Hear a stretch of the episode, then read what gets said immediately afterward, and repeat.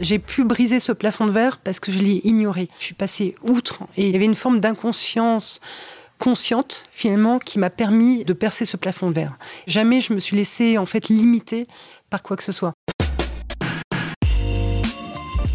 Bonjour à toutes et à tous, je suis Alexandre Mars et vous écoutez Pause, le podcast où l'on prend le temps. Le temps de s'arrêter, le temps d'écouter, le temps d'explorer, le temps de rire. Mon invité d'aujourd'hui a redressé une entreprise française centenaire. Elle combat, et d'ailleurs c'est comme ça que je l'ai connue également, pour une plus grande égalité entre les femmes et les hommes.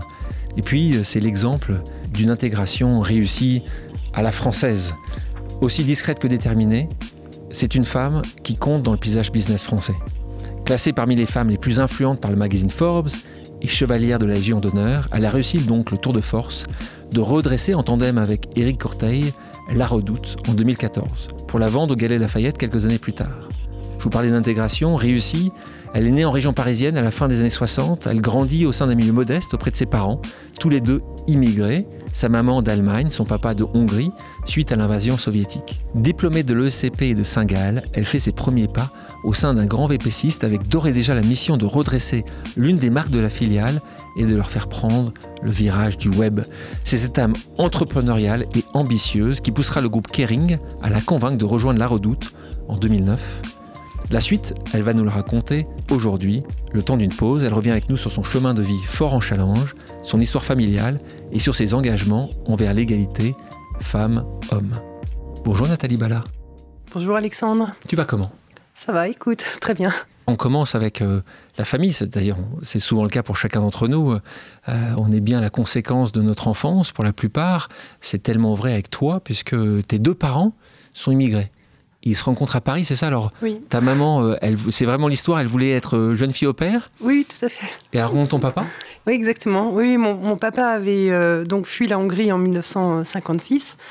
Et elle rencontre mon papa à Paris en étant jeune fille au père. Et, coup de foudre, et, coup de foudre, et voilà. Et puis du coup, en fait, d'abord une liaison à distance et puis ensuite euh, une liaison qui s'est fortifiée jusqu'à ce qu'il se marie. On parlait de ton papa qui fuit la dictature communiste à ce moment-là. Comment il te l'a expliqué? Il nous en a jamais parlé. Et on a découvert en fait, alors on, savait bien sûr qu'il avait fui la Hongrie, mais on a découvert la vraie histoire quand il a fui avec deux amis, quand un des amis a écrit l'histoire pour ses petits-enfants et on a reçu, en fait, en gros, le, livret qu'il a fait pour ses petits-enfants. Et du coup, on a compris l'histoire euh, de, mon papa. Donc, c'est quand même assez dingue. Tu sais pourquoi il vous l'avait jamais raconté? Il est très pudique et je pense qu'il voulait absolument qu'on s'intègre en France. Et du coup. Mais ta, maman, ta maman connaissait l'histoire? Alors, ma maman ne la connaissait pas complètement non tu plus. Rigoles. c'est quand même assez dingue. Je pense qu'il y a une partie de côté refoulé et de côté, en fait, en gros, euh, je veux à, tout prix m'intégrer, je veux à tout prix que ma famille devienne française, et du coup, en fait, je, je, je renie pas mes racines, mais en tout cas, je n'en parle pas. On parle beaucoup, évidemment, euh, ces derniers temps, de ce qui se passe en Ukraine. Il y a une petite frontière commune hein, entre la Hongrie et mm. l'Ukraine. Toi, quand tu as vu ça arriver, est-ce que voir euh, ces millions euh, de personnes qui fuient leur pays, est-ce que ça t'a rappelé son ton papa? Est-ce qu'il y a eu une connexion ou peu? Pas celle-là, parce que mon père, en fait, il a fui euh, pour pouvoir faire des études. Donc, c'est quand même une autre manière de fuir. Il n'a pas, été, il a pas fui parce que finalement, son foyer était en danger et qu'il il avait un sujet de survie. C'était plus un sujet finalement de développement euh, euh, potentiel professionnel. Et c'était plus une quête de liberté qu'une quête de survie, alors que les Ukrainiens, c'est vraiment la survie. Donc, ça me rappelle plus la Seconde Guerre mondiale. Et en fait, l'histoire de ma famille, où mon, mon grand-père a été déporté et finalement. Euh, du, côté, du, côté, du côté paternel. Du côté hein. paternel encore. Euh, et ça, ça, ça, ça, m'a rappelé, ça me rappelle ça très fort et ça me, ça me révolte. Alors à l'époque, les Russes ont libéré en fait, en gros, euh, l'Europe. Mais en l'occurrence, là, c'est pas c'est pas le cas. Donc c'est vrai que je suis assez marquée par cette histoire de euh, de ma famille qui a été déportée, qui a euh, dû se cacher pendant la Seconde Guerre mondiale, et, euh, et bien sûr que ça me rappelle tout ça, c'est sûr. Toi, tu grandis dans le 78, du côté de Saint-Germain-en-Laye. Tu as un petit frère cadet de 7 ans. Oui. Mais justement, on parle d'intégration. Toi, tu es la première génération née en France, donc de tes deux parents qui étaient étrangers. Comment tu le vois, ça aussi On parlait de la guerre en Ukraine, là on hmm. parle de l'intégration en France. Comment tu le vois? Je pense que je suis vraiment privilégiée euh, dans la mesure où j'ai pu... Euh, mes parents ont déménagé près de Saint-Germain-en-Laye parce qu'il y avait le lycée international. Donc, j'ai grandi avec des gens qui avaient un parcours un peu similaire au mien. Donc, finalement, je me suis jamais sentie atypique dans la mesure où j'étais euh, avec pas mal de personnes qui étaient dans la même situation que moi, de parents étrangers qui euh, vivaient dans un pays euh, étranger, soit de manière temporaire, soit de manière définitive. Donc j'ai pas eu mais j'ai plus eu la difficulté de, de, trouver ma place quelque part parce que j'étais pas vraiment française. Euh, donc en fait, en gros, tous les éléments de référence culturelle française euh, m'ont manqué. Mon frère est beaucoup plus français que moi, parce que mes parents l'ont envoyé. Moi, j'étais envoyée chez ma grand-mère en Allemagne pour apprendre l'allemand. Quand mon petit frère euh, était plus âgé, bah, ma grand-mère était déjà décédée, donc lui, on l'a envoyé en colonie. Et lui, il est vraiment devenu français en colonie de, vacances. En fait, c'est un super levier d'intégration. Et moi, j'ai pas eu ce levier d'intégration en fait euh, comme lui. du coup, je me suis toujours un peu sentie déracinée quelque part et pas aussi enracinée que lui probablement en France. Tu as une éducation fondée sur la confiance, c'est comme ça que tu l'exprimes souvent quand tu parles de l'éducation de tes parents. Est-ce que c'était ces années-là aussi qui te permettaient ça, et puis c'était tes parents, hein, leur culture, euh, qui t'a poussé aussi à être très libre autonome. Euh, ta maman révélait euh, même que, en fait, aucun des deux parents, donc ni elle et ni ton papa, en fait, euh, surveillait tes devoirs, était vraiment là. Regardez ce qui est comme le cas de la majorité des parents, mm. c'est est-ce que tu as bien fait tes devoirs? Est-ce que tu peux montrer ce que tu as à faire demain, ton agenda Toi, en fait, dès le plus jeune âge, tu as été livré à toi-même, oui, ce oui, que conduit. Oui, oui. mais je crois aussi, même quand tu étais tout jeune, là on est à 9, 10 ans, 11 ans, tu marchais 20 minutes, une demi-heure pour aller à l'école toute seule, en fait. Oui, ça, tout hein à fait. Ouais, Bah, en fait, mes deux parents travaillaient. On est, tu, tu l'as dit, on était d'origine. Euh, alors eux, ils étaient d'origine euh, bourgeoise entre guillemets, mais comme ils avaient décidé de refaire leur vie dans un pays étranger, finalement, ils repartaient de zéro, voilà. Euh, donc tous les deux travaillaient comme des acharnés, et au final, ben, j'étais un peu livré à, moi-même, mais mais parce qu'ils savaient qu'ils pouvaient me faire confiance, et comme je savais qu'ils me faisaient confiance, et eh ben finalement, j'honorais cette confiance tu as trois enfants aujourd'hui, tu as mis en place exactement le même modèle On est moins aligné avec mon mari que mes parents ne l'étaient. Euh, moi, j'ai tendance à, dire que les enfants doivent être heureux et finalement, il faut leur faire confiance, qu'ils trouveront leur, voie.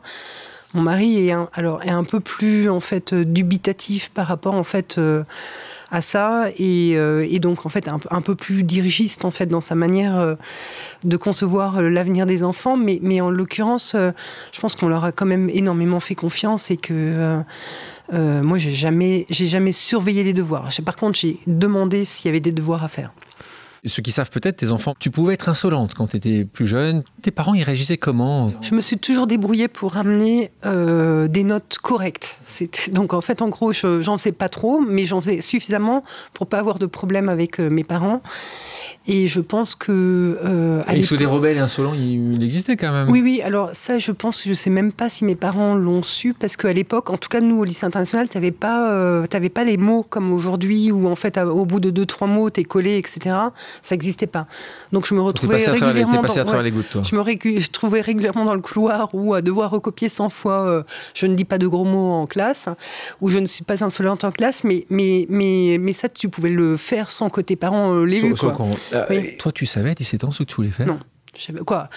Je savais, oui, dans les grandes lignes, je savais. Je savais que je voulais faire du commerce et je savais que je voulais entreprendre. Mais alors. Euh... Tu savais déjà ce que tu, oui, entreprendre Oui, ça, C'était pourquoi entreprendre C'était quoi La volonté d'être indépendant. Propre, indépendante.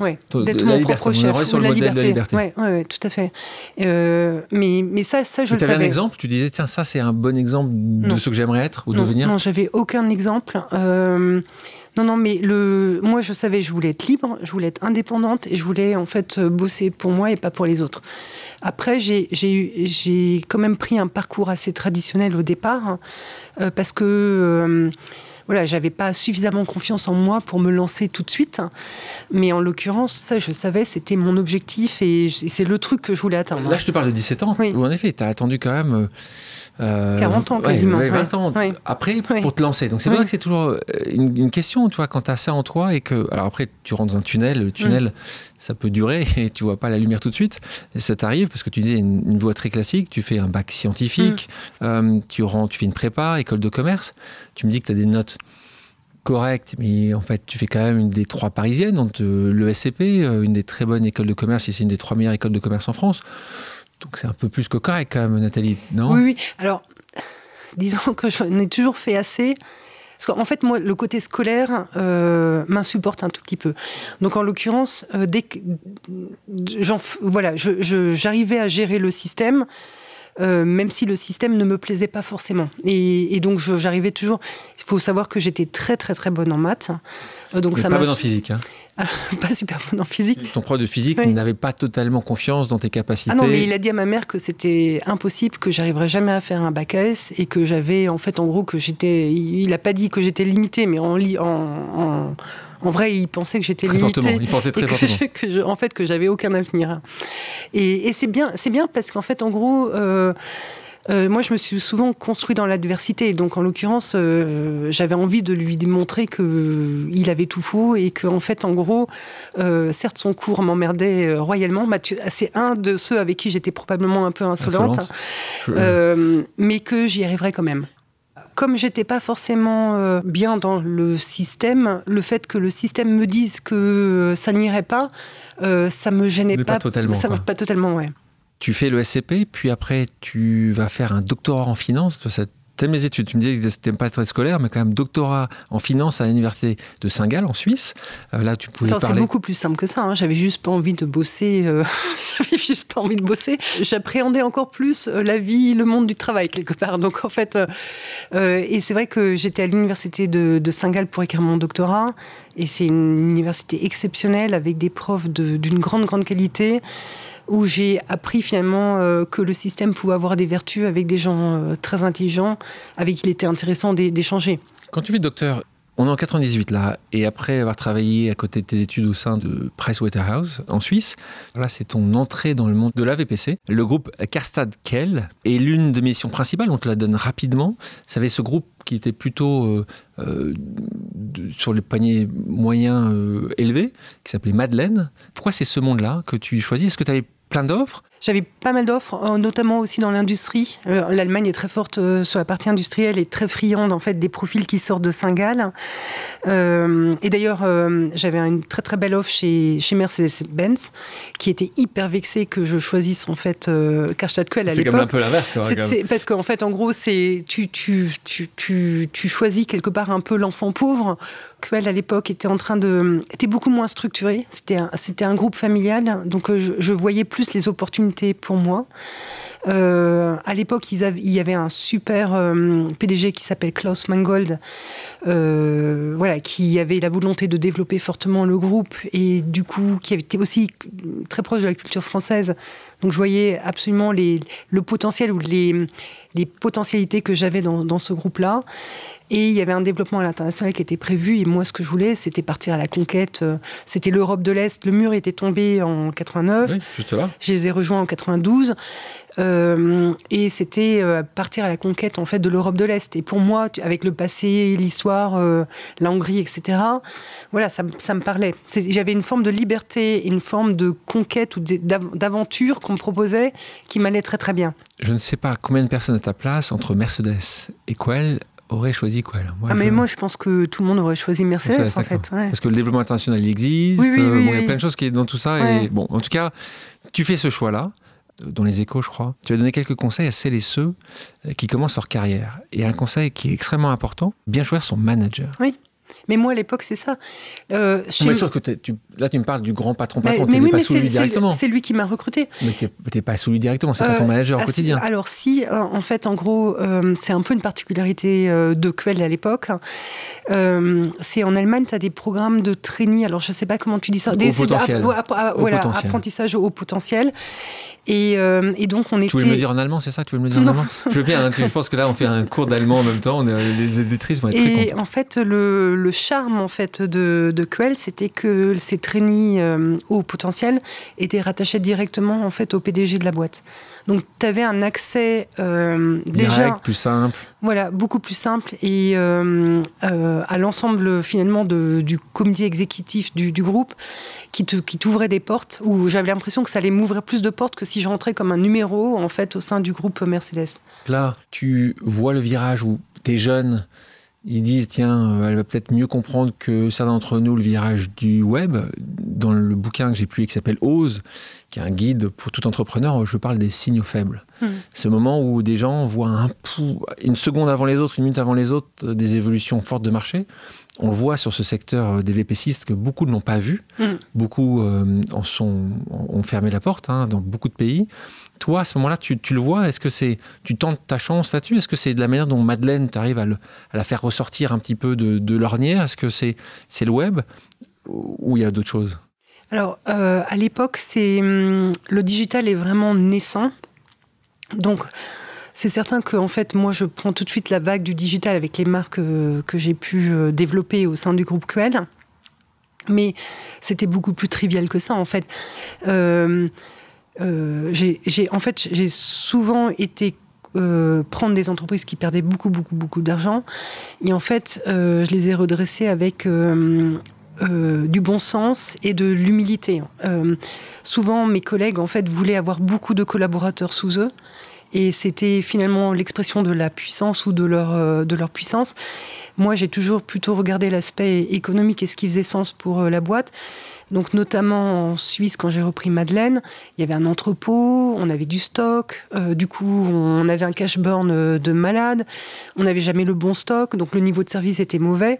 donc j'ai juste été, avec un peu de bon sens en fait, euh, fermer l'entrepôt que tout le monde voulait garder parce que ça représentait des hommes et des femmes et du pouvoir quelque part des hommes et des femmes, là, c'était plutôt pour des salariés. Vous avez peut-être redéployé ces salariés ailleurs, mais, mais sur le, pouvoir, comment t'expliques que toi, qui as 30 euh, ans, vois les choses différemment euh, que des gens qui, dont c'est le métier? Tu dis que parfois, ils sont aveuglés. quand même, là, on parle de choses assez basiques. Comment t'expliques que des choses basiques ne sont pas forcément euh, vues tout de suite? Ils travaillent avec des consultants, pas de consultants, ils pensaient tout connaître Comment C'est vraiment un manque d'humilité, ça? C'est ça que tu. Oui. manière moi, en fait, moi, mon interprétation, après peut-être que je me trompe, hein, mais c'est un manque d'humilité. C'est-à-dire, alors, c'est un manque de capacité de remise en question euh, de l'établi et de sortir euh, hors du cadre, et aussi un manque d'humilité, parce que parfois, il faut justement savoir se remettre en question, sortir du cadre et se dire bon, si ça marche pas, euh, dans le cadre dans lequel je suis, bah, il faut que je change de cadre et il faut avoir cette capacité ou cette volonté. C'est pas très confortable. C'est plus confortable de continuer à faire en fait ce qu'on a toujours fait euh, c'est beaucoup plus difficile d'emmener les gens avec soi, de pouvoir euh, bah, de devoir expliquer aux, équipes qu'on va devoir fermer le centre logistique. Et bon, à l'époque, Madeleine, c'était pas énormément, c'était 50 personnes qui pouvaient être déployées sur d'autres marques, donc c'est pas un drame non plus, mais un drame humain, je dirais. Mais c'est beaucoup plus dur en fait d'affronter la réalité parfois euh, que de juste continuer l'existant, quitte à aller dans le mur à un moment donné. Donc là, après Madeleine, tu continue dans ton déploiement euh, de tes hauts potentiels à quelle Suisse? Et là, première relation managériale compliquée, puisque vous aviez en, Allemagne cette règle des quatre yeux, c'est ça? Oui. Qui existe, qui a été pas mal poussée ces derniers temps, alors d'une manière différente quand on, parle beaucoup de ces entreprises où il y a un président, une direction générale, le fait de ne pas mettre tous les mêmes pouvoirs au sein d'une seule personne. Euh, la difficulté là, c'est que tu trouves quelqu'un qui euh, a du mal avec toi pour plein de raisons. Tu es trop jeune, une femme, tu n'as pas, voilà, pas exercé le même métier depuis 30 ans, et là, cette personne-là a plus de 60 ans, donc euh, tout de suite, il te le fait sentir. C'était très très dur pour lui d'accepter euh, qu'une jeune femme arrive euh, et en fait, en gros, puisse décider des choses. Donc, il a essayé finalement d'exercer une forme de, de pouvoir sur moi en me, me, disant que je pouvais être sa fille, tu vois, le patriarcat classique. Et, et, et ça, j'ai eu j'ai eu pas mal de. Ça n'a pas été simple pour moi parce qu'en fait, j'ai dû... tu, vois, tu vois le RH, tu vas voir les RH à ce moment-là ou, tu le gardes pour toi? Ah non, je le Donc garde charge mentale importante là. Tu... C'est même effet qu'avec le prof de physique en fait. Je me dis bon bah celui-là, ok, je l'ai, il est, il est, c'est mon collègue, il est là. Euh, je vais pas pouvoir en fait, j'ai pas envie de le tuer pour pouvoir en fait moi progresser. Ton prof de physique, tu le voyais plus à la fin de l'année? Non, je le voyais plus. Là, ton problème, c'est que. oui, je le voyais tous les jours. Exactement. Et après l'année, après année, après année. Bah, t'es pas resté non plus une éternité. Mais... Non, non, non. Mais, mais, mais pour moi, c'était en fait, ben, je vais te prouver que je suis bien plus que ta fille. J'ai pu briser ce plafond de verre parce que je l'ai ignoré en quelque sorte. Et, et, je suis passée outre. Et il y avait une forme d'inconscience consciente finalement qui m'a permis euh, de, de, percer ce plafond de verre. Et je, jamais je me suis laissée en fait limiter par quoi que ce soit. Je pense que euh, aujourd'hui la parole est beaucoup plus libre d'une part. Je pense qu'il y a beaucoup plus d'écoute pour ce genre en fait de situation, comme tu disais, et, euh, et la génération est beaucoup plus ouverte. Qu'est-ce qui s'est passé à la fin? À la fin, bah, toi en fait, alors? non, j'ai été promue, je suis devenue sa chef. Ouais, j'adore. il est parti après ou pas? Écoute, il est parti en retraite. Ah, quand même. Oui. Ce qui a vraiment fait la différence, c'est ce travail sur la culture, cet alignement qu'on a eu, qui faisait que toutes les décisions qu'on prenait étaient prises au tamis en fait de ces valeurs, de ces comportements partagés, de cette vision partagée. On a eu un alignement de dingue en fait sur toute la boîte, en France, à l'international, qui nous a permis d'être beaucoup plus efficaces, je dirais, et d'être un peu le David contre le Goliath quelque part dans ce monde du e-commerce. On arrive à l'aventure La Redoute. Qu'est-ce qui te convainc de prendre ce job en 2009 Tu vas le voir après, les chiffres sont bien pire que ce que tu imaginais. C'est euh, l'équipe de management de la route qui vient te chercher. Raconte-nous comment ça se passe réellement. À l'époque, je voulais sortir de la vente euh, par correspondance et me diriger vers le retail parce que ma vision c'était le retail c'est beaucoup le retail physique c'est beaucoup plus important euh, la part de retail physique et ils doivent se digitaliser donc ils ont besoin de savoir-faire que j'ai. à l'époque, il y avait une chasseuse de tête que j'appréciais beaucoup qui me dit mais rencontrer Jean-Michel Noir qui allait prenait la direction de, de Red Cat. Alors Red Cat, deux secondes. Hein. Red, Cat, c'était la holding en fait qui intégrait toutes les activités de vente à distance ou par correspondance en fait du groupe Kering ou PPR à l'époque. c'était PPR à l'époque qui depuis a été enfin petit à petit a changé et d'un modèle de c'était printemps euh, euh, Pinot, printemps redoute, à l'époque et donc aujourd'hui c'est évidemment le groupe qu'on connaît qui est majoritairement un, groupe de luxe donc ils ont fait un changement qui est assez admirable mais à l'époque c'est PPR et, et Red Cat dedans. Oui, voilà. Et donc, en fait, il y a une chasseuse de tête qui me dit Mais rencontrez Jean-Michel Noir, en fait, il vient de prendre ses fonctions, votre expérience. Euh, voilà, il sera certainement intéressé de partager votre expérience. Bon, moi, je me dis Je vais soigner mes relations avec cette chasseuse de tête parce que, en fait, je veux un job dans le retail euh, physique. Et, euh, et, le fait est, comme, comme on l'a dit tout à l'heure, ça a de nouveau été une rencontre d'hommes et de femmes. j'ai été le voir, j'ai trouvé qu'il était brillantissime. Il m'a tout de suite fait rencontrer Eric Courteil, qui était secrétaire général de Red Cats à l'époque. Directeur financier à l'époque euh, aussi. Hein. Voilà, c'est ça. Euh, que voilà que j'ai trouvé aussi formidable. Et en l'occurrence, voilà, je, je suis, j'ai été happée par cette histoire. Alors aussi parce que à l'époque, l'idée c'était justement le groupe devait se recentrer, voulait se recentrer sur le luxe et le lifestyle. Donc il était question de céder euh, le groupe Red Cats en un morceau. Et donc, ce qu'on m'a vendu, c'était une aventure entrepreneuriale. Ou ce que j'ai, comment dire, ou ce que j'ai acheté plutôt, euh, c'est l'aventure entrepreneuriale. En gros, c'était Red Cats en tout qui allait certainement être vendu quand le groupe PPR, Kering, allait continuer sa vie dans le luxe et dans le lifestyle. C'est là où les acquisitions de, Gucci, de, Puma, enfin tout un tas d'acquisitions qui avaient été faites et qui ont, qui ont été faites après. Ça se passe pas exactement comme ça. Euh, les chiffres sont donc pas bons, mais vraiment pas bons. Euh, et c'est quand même très compliqué. Et là, tu te retrouves à la tête. Donc là, quand tu es embauchée, tu es embauchée en tant que directrice générale adjointe? Non, je suis embauchée en tant que directrice générale. Et l'année d'après, euh, je deviens PDG. En fait, je me rends compte que je me suis fait avoir, entre guillemets. Sur les chiffres? Sur la donnée? Sur quoi? Oui, mais et, et non, aussi sur la position. Parce que finalement, je fais tout le job euh, comme si j'étais PDG, voilà. Mais en fait, en gros, j'ai le titre de DG. En 2009. Qui était président à l'époque alors? C'était Jean-Michel. D'accord. Et, à l'époque, en fait, j'arrive à faire une sorte de turnaround euh, en 2009-2010 assez impressionnant et forte de ce succès. Euh, comme je disais, il faut d'abord apporter des preuves et ensuite tu demander. vas taper à la porte. Voilà, c'est ça. J'ai demandé à devenir PDG et je suis devenu PDG. Le fait est que ce turnaround était assez euh, superficiel parce que la transformation à mener était beaucoup plus profonde finalement que ce que j'avais euh, estimé ou ce qu'on avait tous estimé. Et au final, on a mis 10 ans pour transformer euh, la redoute. Alors, 10 ans, mais il se passe quelque chose entre justement cette année 2010 et 2017, quand, tu, quand vous vendez la redoute au groupe Gorille Lafayette. C'est qu'à un moment où vraiment François Répinaud, qui est le président directeur général de Kering décide là vraiment de sortir de, mm. la redoute. Et là, et là, c'est aussi un moment euh, clé dans ta vie, hein, mm. parce qu'au début, tu ne penses pas que c'est toi qui vas euh, acheter, ah non, euh, pas du tout. Et l'anglais, en revanche, tu fais le travail comme président dirigeant de travailler avec la banque d'affaires, mm. de rencontrer les, les hackers potentiels. Tu fais tout en espérant peut-être que tu allais te garder en tant que PDG. Même pas sûr, hein, parce que souvent après les acquisitions, ça se passe pas forcément comme ça. Raconte-nous un peu ce moment-là. Il y avait un acquéreur que tu aimais bien d'ailleurs? Alors, Bon, il y a prescription. Il y a prescription, tu oui. Peux nous dire. Non, non, pour moi, il n'y avait aucun projet qui tenait la route. Euh, mais, mais euh, et d'ailleurs, c'est une des raisons pour lesquelles, en fait, euh, je suis sortie en fait, du bois. pour, pour faire une propre proposition avec Eric Courteil. Mais en l'occurrence, à l'époque, c'est vrai que quand on est parti dans cette aventure, euh, quand j'ai rejoint Redcat, c'était pour partir dans une aventure entrepreneuriale avec Jean-Michel Noir, avec Eric Courteil, avec d'autres, et pour euh, prendre, comment dire, faire ça en équipe avec d'autres. Euh, je m'imaginais pas du tout euh, partir en fait euh, seule. D'ailleurs, je suis pas partie seule. Je suis partie avec Eric Courteil dans cette aventure de dingue.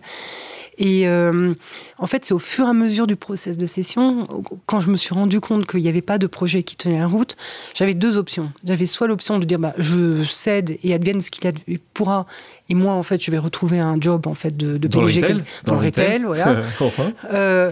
ou alors, ben, comme je suis une fille quand même un peu consciencieuse, euh, j'arrivais pas à m'imaginer en fait de laisser la redoute euh, comme ça sur le bord de la route.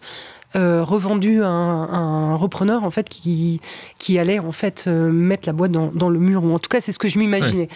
Et donc du coup bah, la seule alternative c'était de proposer moi avec en association en, l'occurrence avec Eric un, projet qui à notre sens tenait la route. Tu te souviens cette minute cette seconde où tu dis bah, c'est évident, c'est moi. C'était pas une minute, c'était un process. Ah je veux bien mais à un moment, à quel moment, il y a comme un moment où tu dis, c'est ce jour-là, où un moment, tu dis, mais attends, mais est-ce que c'est Eric qui t'apporte cette idée? Est-ce que c'est toi qui va. Eric, qui était à l'époque, encore une fois, secrétaire général de la mm. maison mère de la mm. Redoute, c'est lui qui dit Mais on est tous les deux, on est parfait, binôme, c'est mm. toi qui vas le voir Comment ça se passe?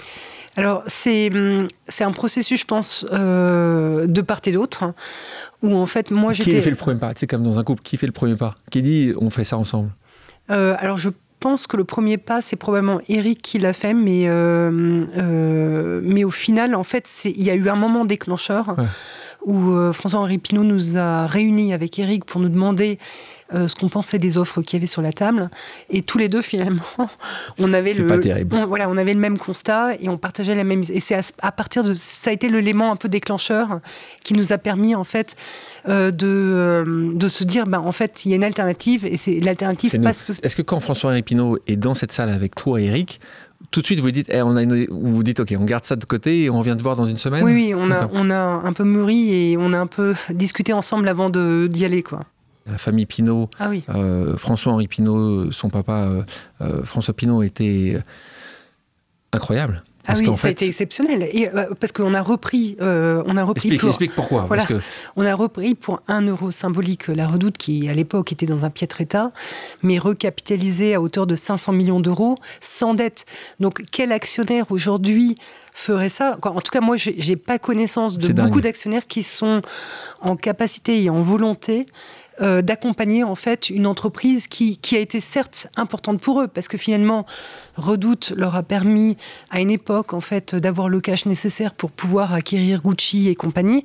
Mais néanmoins quel est le quel est l'entrepreneur qui a autant je dirais de droiture et de fairness de redonner sa chance à l'entreprise qui lui a donné à sa chance? On va parler d'association c'est un, sujet majeur dans mm. le business on le sait euh, dans, dans, mon livre Ose, il y a un chapitre entier mm. là-dessus.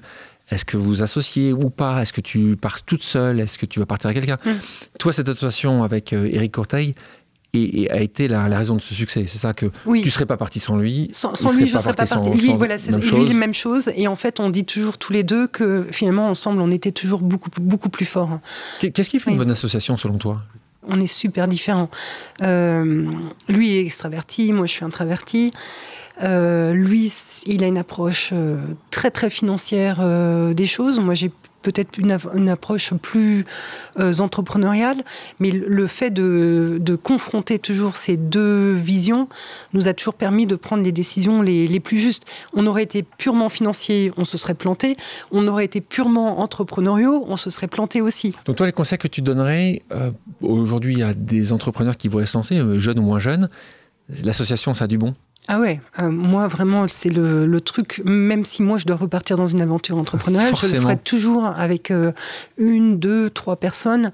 Je pense qu'on est beaucoup plus fort. En fait, ce qui a, ce qui a fait euh, la différence à la redoute, c'est le collectif. C'est Eric et moi en binôme, mais c'est aussi l'ensemble du comité de direction qu'on avait autour de nous.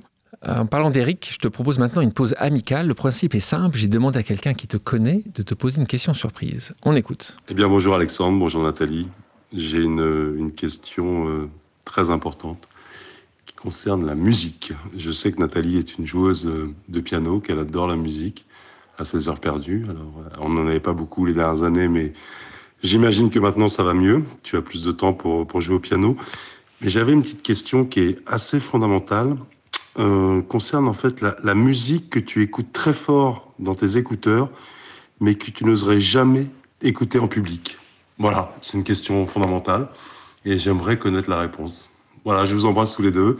Bonne émission, à bientôt. Merci Eric pour ta question. On voit que vous avez des moments de franche rigolade parce que j'ai posé la question à Eric et voilà la question. Et merci Eric de poser cette question euh, qui est assez loin du business mais qui montre aussi euh, l'estime et la connaissance qu'il a de toi quelle est la musique que tu écouterais dans des écouteurs que tu n'écouterais jamais en public oh, Écoute, euh, je, ça, ça, quoi, sincèrement, j'assume tout ce que j'écoute.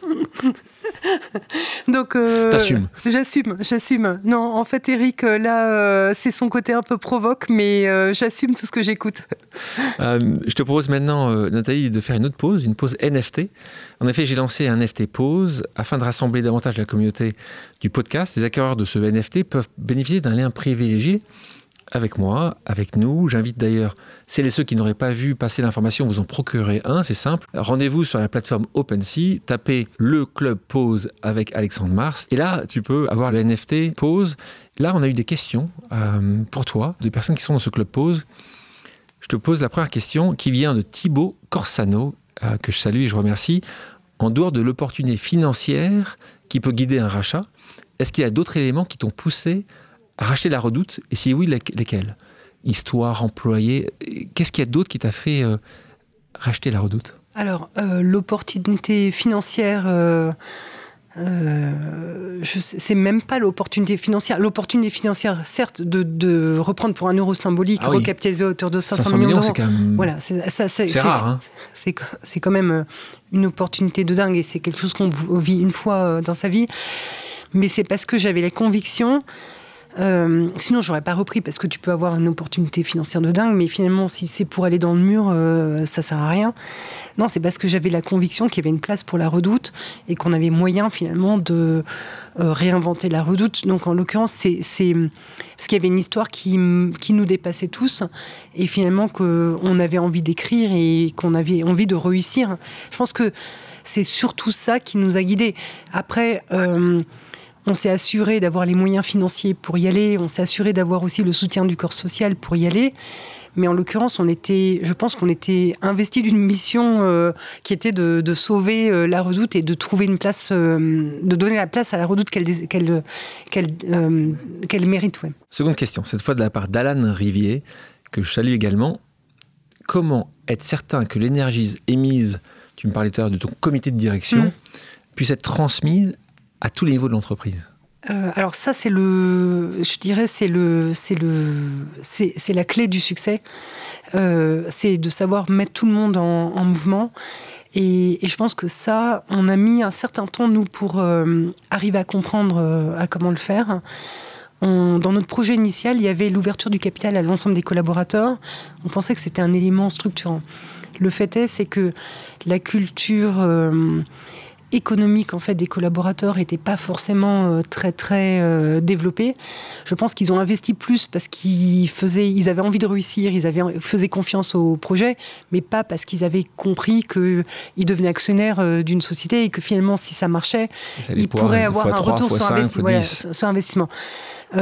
donc en l'occurrence, on a fait un travail assez fondamental sur la culture de la boîte euh, la culture qu'on avait aujourd'hui, celle qu'on voulait demain, où on a intégré en fait euh, l'ensemble des collaborateurs pour travailler sur euh, ce qui était les valeurs partagées, les comportements partagés, et qui nous a donné en fait un, fil directeur et qui a permis de transmettre en fait l'énergie de l'ensemble de à l'ensemble de l'entreprise. On parle de ces collaboratrices et collaborateurs.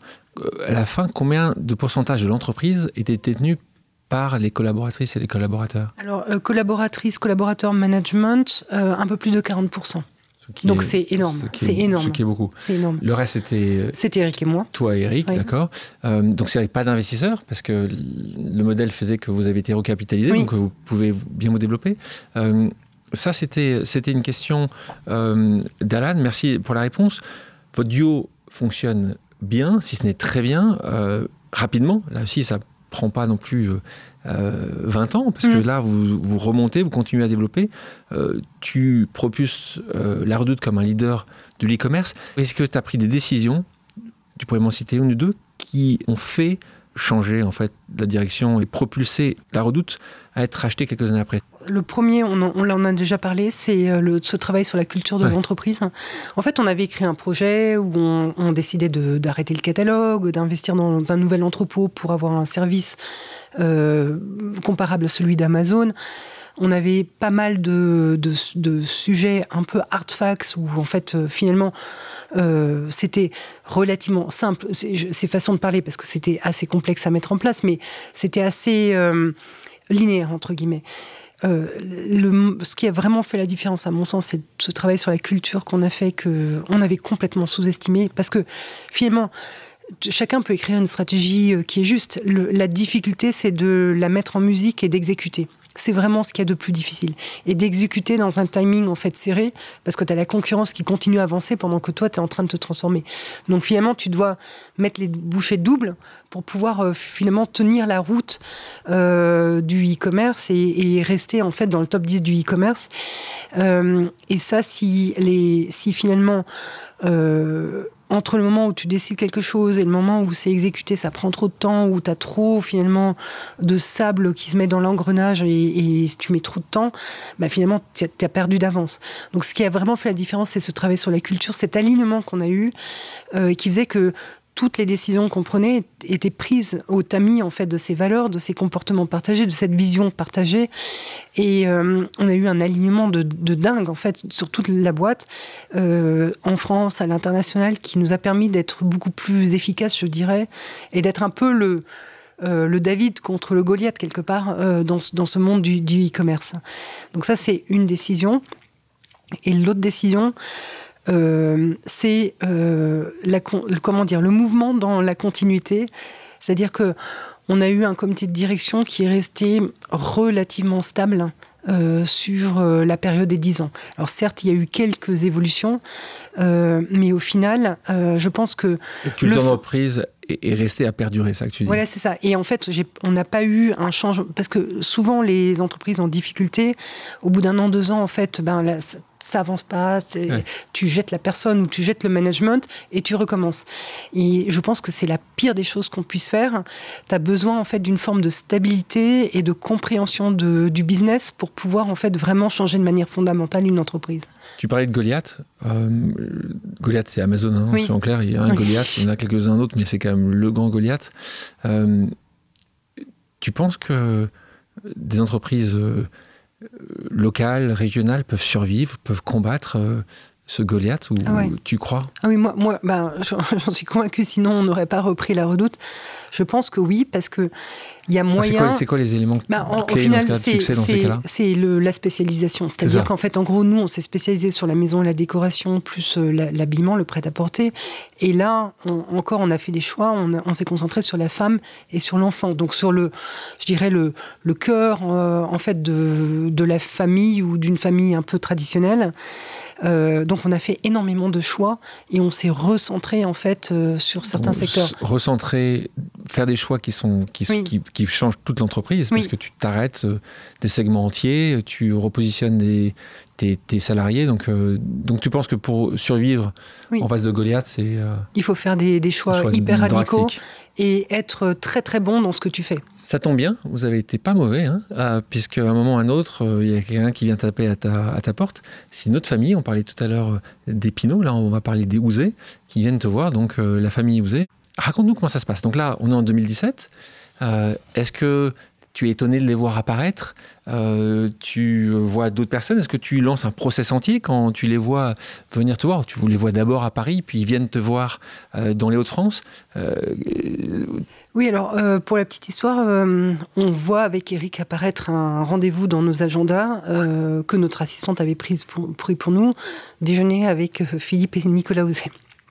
Donc, à l'époque, on, venait de se lancer dans le figital et on avait, euh, je crois, deux ou trois en fait. Euh, tu peux expliquer un figital de Figital, c'est en fait euh, une entreprise qui est à la qui est essentiellement digitale, mais qui a quelques points de vente, physiques, voilà, c'est ça, et qui du coup allie euh, ces canaux en fait de distribution pour mieux servir euh, son client.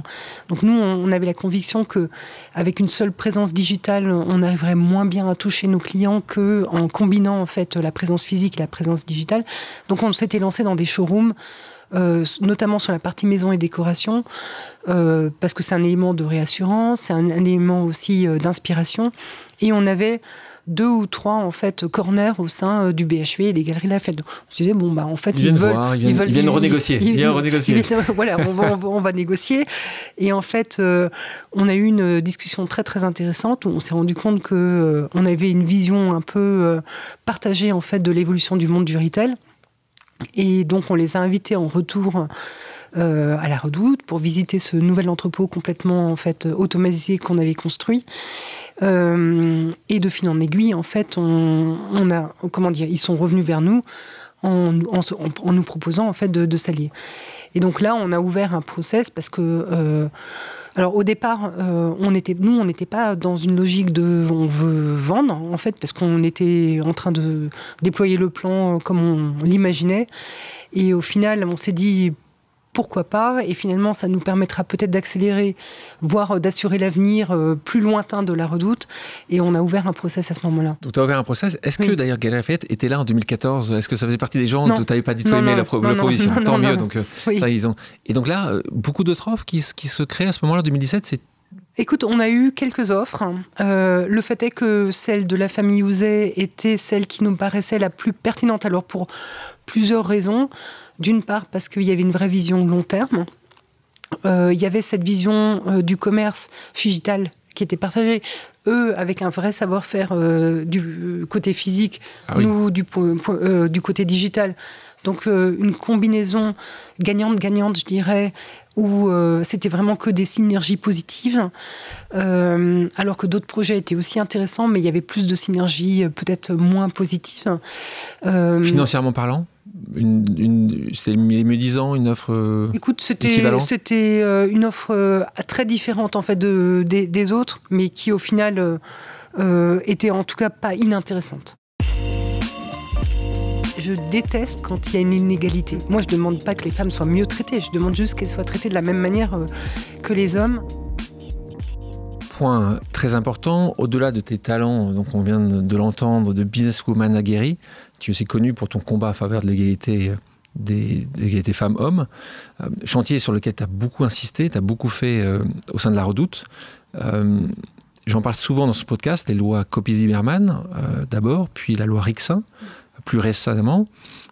promeuvent justement une plus grande égalité au sein d'abord des conseils d'administration, puis des comités de direction. Toi, quand tu la vois arriver, cette loi Copy-Zimmermann, commence par Copy-Zimmermann, tu vois ça comment une discrimination positive, une loi de quota pour... Tu vois ça que tu, bah, Moi, j'étais pas pour. Ça m'agace. J'étais pas pour parce que comme beaucoup de femmes, hein, bah, oui, au départ. Parce que tu te dis, ben en fait, en gros, tu es compétent. Pourquoi tu as besoin de quotas pour démontrer que tu es compétent, quoi? C'est et, et, après, force est de constater une fois que je suis rentrée dans les conseils et que je me suis rendu compte comment ça marchait et comment en fait. Euh, euh, bah, ces messieurs, euh, en, grande partie d'un certain âge, réfléchissaient. Je me suis dit, bah, heureusement qu'on a les quotas. Parce que sinon, euh, j'aurais jamais eu, accès à ces conseils. Jamais. Jamais. Jamais. Donc, quota à l'époque, c'est 40%. Hein. On parle, d'ailleurs, on ne parle pas d'égalité. Hein. On est 40%. Je le dis souvent. Les gars, si on veut mettre l'égalité, il faut que ça soit 50%. Oui. c'est pas non, mais attends, mais encore aujourd'hui, je suis appelée parce que finalement, Et ça, je trouve ça très vexant à chaque coup, parce que le conseil doit répondre à un certain quota et qu'ils ont besoin de recruter une femme. Ils te présentent ça comme ça. Et tu te dis, c'est ultra vexant. il pourrait quand même. Parce qu'il y a des métiers comme ça qui font ça, trouver des femmes, et il y en a de plus en plus. Il manque, par exemple, par rapport à la loi Rixin, il manque 200 euh, femmes en capacité en fait de, prendre un poste en, de, comité exécutif. Donc en fait, soit les grands groupes réussissent à faire monter rapidement en fait ces femmes, mais ils leur font plus confiance que par le passé. C'est une pénurie aujourd'hui. Voilà. Ou soit en fait, en gros, tu vas les chercher à l'étranger ou je ne sais où. Mais, aujourd'hui, tu es, oui. tu es dix ans après le Kobe Zimmerman, c'est une bonne chose, d'accord ah oui, c'est essentiel. C'est essentiel. essentiel. La France, et d'ailleurs, en fait, oui, la France est en avance. En avance, hein, c'est un des pays où justement as le plus, les conseils sont les plus féminisés. Et on va se passer la même chose sur les comités de direction. On continue euh, dans, dans ce combat, parce mm. que c'est un combat pour toi. En 2018, tu cofondes Sista, euh, dont l'objectif est le suivant, faire émerger une génération de leaders diversifiés en réduisant les inégalités de financement entre les hommes et les femmes entrepreneurs. J'ai évoqué le sujet d'ailleurs ici avec Céline Lazorte, qui est aussi euh, une cofondatrice de Sista, une fondatrice de Litchi. Euh, et l'étude de Sista sur les levées de fonds montre que les projets portés par les femmes, tu le sais, sont de à peine 2,6%. Mm. C'est dingue. Contre 88,3% pour les hommes. Euh, c'est dû à quoi, d'après toi? Alors, je pense que il y a des biais. Mais, même moi, je les ai ces biais. C'est-à-dire qu'en fait, en gros, on a été préconditionné en fait euh, par notre éducation dans la manière dont, on regarde et on appréhende les femmes. D'ailleurs, il y, a, des chercheurs euh, aux US qui démontrent ça. Euh, quand des entrepreneurs pitch, les, les, on ne pose pas les mêmes questions aux femmes qu'aux hommes. C'est-à-dire que les j'avais Lu, j'avais lu ça, c'est, assez hallucinant. Les femmes... c'est les biais, c'est tous les biais, on, leur pose, des questions défensives parce que elles, elles sont censées rester à la maison euh, et en fait protéger le foyer alors que l'homme il part à la cueillette ou à la chasse. Et donc en fait, euh, on pose des questions beaucoup plus offensives euh, sur le développement de l'entreprise, etc. aux hommes, alors qu'aux femmes, on leur pose peut-être plus des questions sur la fidélisation euh, des clients, etc. C'est hallucinant, mais en fait, c'est des biais qu'on a de manière inconsciente. C'est des millénaires, c'est des millénaires, tu veux dire là C'est des millénaires d'histoire, en fait. C'est historique. Et donc, en fait, il faut réussir à casser ces biais. Et la meilleure façon de casser ces biais, c'est d'en parler et de rendre, d'en prendre conscience. Quelque chose, je m'en souviens, on a eu ces discussions-là avec euh, Charlotte Cadet, que tu connais, la cofondatrice de mmh. ici au podcast. Elle nous disait la chose suivante les hommes postulent quand ils possèdent, j'adore ça, quand ils possèdent environ 60% des compétences demandées, tandis que les femmes ne postulent pas sans avoir 90 à 95% des compétences requises. C'est exactement ça en fait. C'est toi aussi tu as observé ça que qu'une femme a moins souvent demandé quand elle n'est pas sûre totalement, alors que l'homme va peut-être demander un plus facilement, même quand il pense n'a pas avoir tout? Oui, oui. C'est, il y a ce côté beaucoup plus offensif, mais je pense que c'est, c'est préconditionné finalement, parce que euh, on, les, les, une petite fille, elle doit être gentille, elle doit être jolie, elle doit être agréable, euh, et le garçon, on va plutôt en fait euh, vouloir qu'il soit en fait qu'il soit sportif, qu'il soit conquérant, etc. Et donc, tu es vraiment préconditionné quelque part. Donc, moi, je remercie tous les jours mes parents parce qu'ils m'ont pas du tout préconditionné. Serait toi ton conseil à ces femmes de se mettre davantage en avant? Le conseil que je leur donne, c'est euh, d'abord de, vivre leur passion. Parce qu'en fait, en gros, si tu vis pas ta passion, euh, je pense que c'est compliqué de, réussir. Si tu fais un truc juste par, obligation, parce que finalement, euh, c'est bien de le faire, je pense que c'est difficile d'avoir du succès. donc, ce que je, je leur dis toujours, c'est essayer de comprendre ce dont vous avez envie et arrêter de vous mettre des limites. Parce que finalement, on se met souvent des limites soi-même plus que d'ailleurs les autres nous mettent des limites par euh, la peur du regard qu'on a euh, des autres ou par en fait euh, les appréhensions qu'on peut avoir. Et ça, je l'ai souvent observé, mais que ce soit les femmes ou les hommes en fait au sein de la route, les jeunes, souvent ils nous disaient mais quand on leur demandait mais pourquoi en fait en gros où ça bloque? Et en fait ben on c'était souvent des limites en fait qui se mettaient eux-mêmes parce qu'ils n'osaient pas demander, parce qu'ils n'osaient pas aller outre ce que quelqu'un avait dit. Et je pense que c'est ça, c'est ça qui fait la différence. C'est euh, les limites que tu te mets toi-même. Il faut, il faut, faut se les enlever quelque Donc part. le mentorat est essentiel pour ça. essentiel. Essentiel. Nathalie, je te propose une nouvelle pause amicale. On va entendre la cofondatrice de Sista, Tatiana Jama. Hello Nathalie, c'est Tatiana Jama. J'espère que tu vas bien. Ça fait maintenant quelques années qu'on construit euh, Sista et Sista Fund ensemble, je me demandais qu'est-ce qui animait cette incroyable soif de justice qui te représente si bien. Je t'embrasse. Ah, ah c'est une bonne question. Soif de euh, justice, ça vient d'où? Écoute, euh, c'est marrant parce qu'elle elle est, elle est, elle est, elle est très fine dans son sens de l'observation. Je déteste en fait euh, quand il y a une inégalité en fait. Et c'est vrai que le fait que les femmes soient pas traitées de la, moi je demande pas que les femmes soient mieux traitées, je demande juste qu'elles soient traitées de la même manière euh, que les hommes.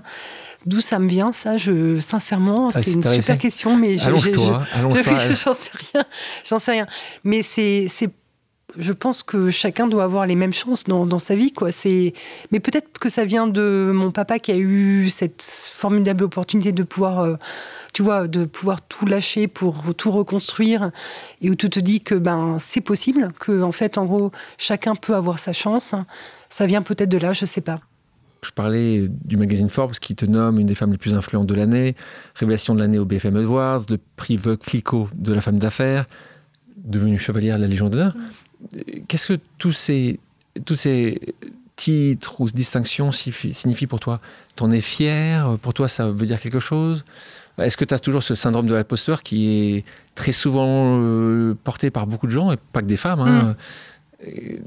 Fier de ça? Bah, disons que moi, j'ai pas l'impression d'avoir fait un truc exceptionnel. Quoi. Tu vois, j'ai juste l'impression d'avoir fait quelque chose euh, qui euh, me passionnait, où j'ai pris beaucoup de plaisir. Et euh, après, c'est quand même une forme de reconnaissance. Et, euh, c'était important aussi pour les équipes qu'on ait cette reconnaissance. C'est-à-dire que le travail qu'on menait était reconnu, que finalement on avançait dans la bonne direction. C'était voilà, c'était une forme de confirmation de ce que ce qu'on faisait allait dans le bon sens. Et, et ça, c'est toujours, ça fait toujours plaisir. Parce que tu te dis, bon, euh, ok, je, je, je, me bats tous les jours, c'est pas toujours facile, il y a des hauts et des bas, mais au final, il y a une forme de reconnaissance. Et la société a envie qu'on réussisse. C'était un peu ça aussi, c'est qu'on avait un cadre un peu bienveillant dans lequel on, on, bougeait. Et, euh, et, ça fait toujours plaisir de savoir qu'on a un cadre bienveillant autour de soi. Toi, si aujourd'hui tu devais décerner le prix de la femme d'affaires, de l'entrepreneur, qui t'a le plus inspiré ces dernières années, ce serait, ce serait qui? Moi, il y en a deux qui m'inspirent. il y en a que deux. Euh, donc, c'est Tatiana et Céline, que je trouve assez, bien. assez génial. Non, mais Après, on n'est jamais mieux servi que par soi-même. Euh, parce que, euh, au-delà, en fait, du fait qu'elles ce soient des entrepreneurs qui réussissent, c'est, elles sont même plus que moi. C'est des, c'est des, c'est des personnalités qui s'investissent, mais presque au niveau, euh, au sens politique de, de l'investissement. C'est pas juste associatif, c'est politique. Elles ont quand même réussi à faire évoluer euh, les règles sur le congé de parentalité. Les, législations, la, la, législation, voilà, c'est ça. important. Et, et c'est hyper important. Et je pense que euh, c'est des activistes. Et, et, pour moi, en fait, en tant que tel, nous aimons les voilà, moi j'aime les, les gens engagés. Tu parlais aussi dans les conseils que tu donnes, un conseil que tu donnes souvent, quand vous commencez votre vie professionnelle, faites des erreurs. Euh, donc ça, c'est aussi important, le rapport à l'échec, comment toi tu le vis? Tu en as fait beaucoup d'erreurs Ah ouais, énormément. Moi, je pense que, euh, en fait, je pense qu'on se construit au travers des, erreurs et que l'essentiel, c'est d'apprendre de ces erreurs et de comprendre pourquoi on a fait ces erreurs et comment dans une nouvelle situation, on peut éviter de reproduire en fait la, même erreur. Moi, ce que je demandais aux équipes, c'était juste de pas se planter deux fois de la même manière. Euh, tu peux te planter une, une fois, jamais deux fois. Jamais deux fois. Pour la même chose. Tu as tellement raison. Euh, pour terminer, je te propose une dernière pause amicale. On l'écoute. Bonjour Nathalie. Tu entames aujourd'hui une nouvelle étape de ta carrière après avoir été successivement dirigeante, actionnaire et même entrepreneuse d'une start-up de plus de 180 ans. J'aimerais savoir quelles sont tes attentes personnelles et professionnelles dans ce nouveau départ, avec le recul et l'expérience que tu as accumulé aujourd'hui. Merci. Question très sympa de Nicolas Ouzet, directeur général des Galeries Lafayette. Tout à l'heure, tu partirais peut-être avec un binôme ou un trinôme. Mm. Tu as envie de relancer quelque chose? Tu as envie de repasser 20 euh, heures euh, sur 24 On n'a pas parlé, mais c'est un mm. impact quand même sur ta vie familiale, puisque tu n'as pas énormément vu tes trois enfants pendant Mm. quelques temps. Euh, encore une fois, il, il y a des sacrifices à faire hein, euh, quand tu veux monter ou développer des projets comme ça. Tu, tu as envie encore d'avoir ce type de sacrifice? Alors, moi, j'ai envie d'avoir un impact. Alors, après, dans d'autres conditions que, que jusqu'ici, euh, je pense que. euh, oui, tu parles de sacrifice. Alors, est-ce que c'est un vrai sacrifice? J'en sais rien. Mais en tout cas, euh, j'ai, j'ai, si on parle de sacrifice, euh, j'ai passé très peu de temps avec ma famille. J'ai été très peu disponible pour ma famille. Et euh, alors après, le il, te temps que je- reproche, il te le reproche? Alors, pas vraiment. Ma, ma fille me l'a reproché à un moment donné parce que, en fait, les, les, quand j'arrivais à l'école, les gens demandaient qui j'étais. Euh, donc, C'est qui C'est pas la nounou C'est qui c'est qui, voilà. Euh, et Ouais, Ça, donc, c'est quand même.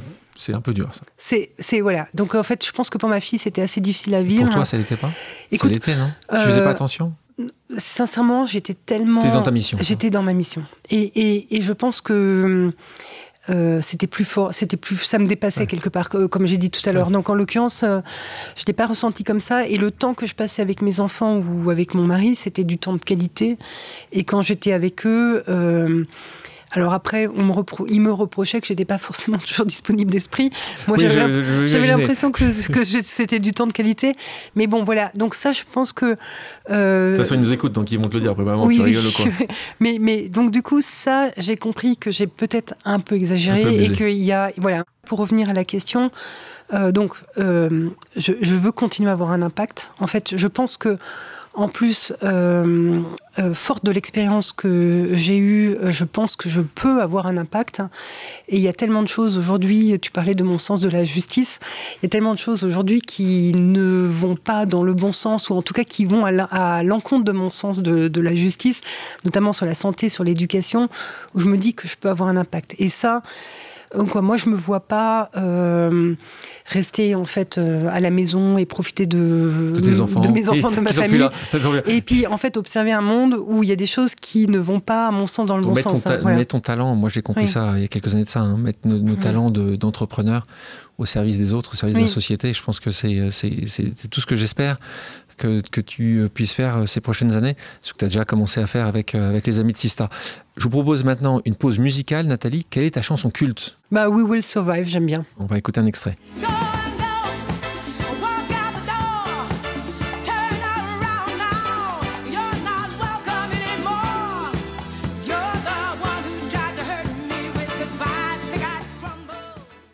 Pour terminer, passons à des questions d'ordre personnel. Est-ce que tu es prête? Oui. La personne qui t'a le plus inspiré dans ta vie Alexandra Davinil. Pourquoi? Parce que c'était une aventurière et que en fait elle avait, elle est partie à l'aventure euh, de la découverte en fait du, de la culture asiatique hein, à- dans les années 1920 et j'ai trouvé ça exceptionnel. Donc ça t'a inspiré Ah ouais. assez jeune quand tu quand as lu donc Bah, en fait oui, j'ai lu- ça euh, à 15-16 ans. Donc J'ai ça lu- oui, oui. Le pire conseil qu'on t'ait donné?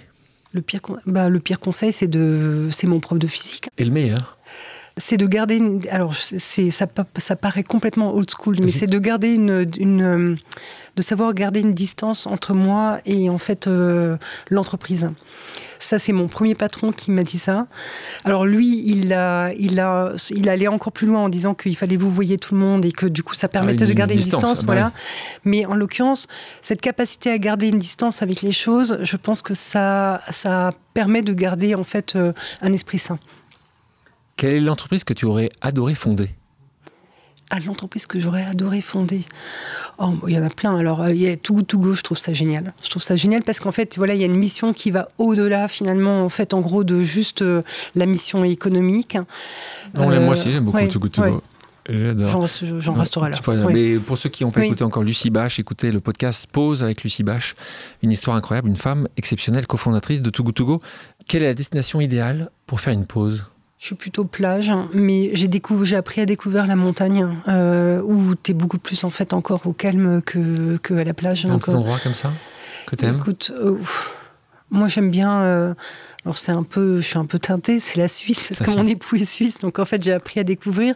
Si les auditrices et les auditeurs ont des questions, peuvent-ils te contacter sur tes réseaux sociaux? Ah oui, je suis sur LinkedIn, LinkedIn, je suis sur Instagram, ouais. Instagram Oui, aussi Oui, je réponds. Tu réponds un peu? Ah oui, je réponds tout le temps. D'accord, tu réponds. Bah voilà. N'hésitez pas à contacter donc Nathalie. Nathalie, merci. Merci à toi. Merci à toutes et à tous d'avoir pris le temps de faire une pause avec nous. J'espère que l'émission vous a plu, inspiré ou fait réfléchir. Si c'est le cas, je compte sur vous pour le partager avec vos proches, laisser un commentaire et mettre la note de 5 étoiles sur les plateformes d'écoute. Si vous voulez me suggérer des invités ou simplement me faire part de retours, vous pouvez me contacter via LinkedIn en tapant Alexandre Mars ou bien m'écrire à l'adresse suivante, le podcast pause at gmail.com.